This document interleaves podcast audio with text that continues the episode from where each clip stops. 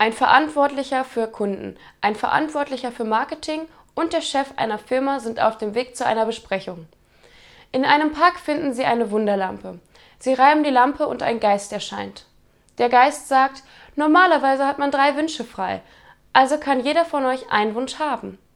Der Verantwortliche für Kunden, ich zuerst, ich zuerst.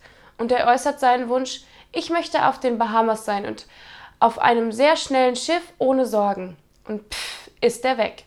Jetzt ich, schreit der Verantwortliche für Marketing. Ich möchte in der Karibik sein mit den hübschesten Mädchen der Welt und einer unerschöpflichen Quelle von exotischen Cocktails. Und pff, ist er weg. Und Sie, sagt der Geist zu dem Chef. Der Chef, ich möchte, dass diese zwei Idioten nach dem Mittagessen zurück im Büro sind. Und die Moral von der Geschichte, lass immer den Chef zuerst sprechen.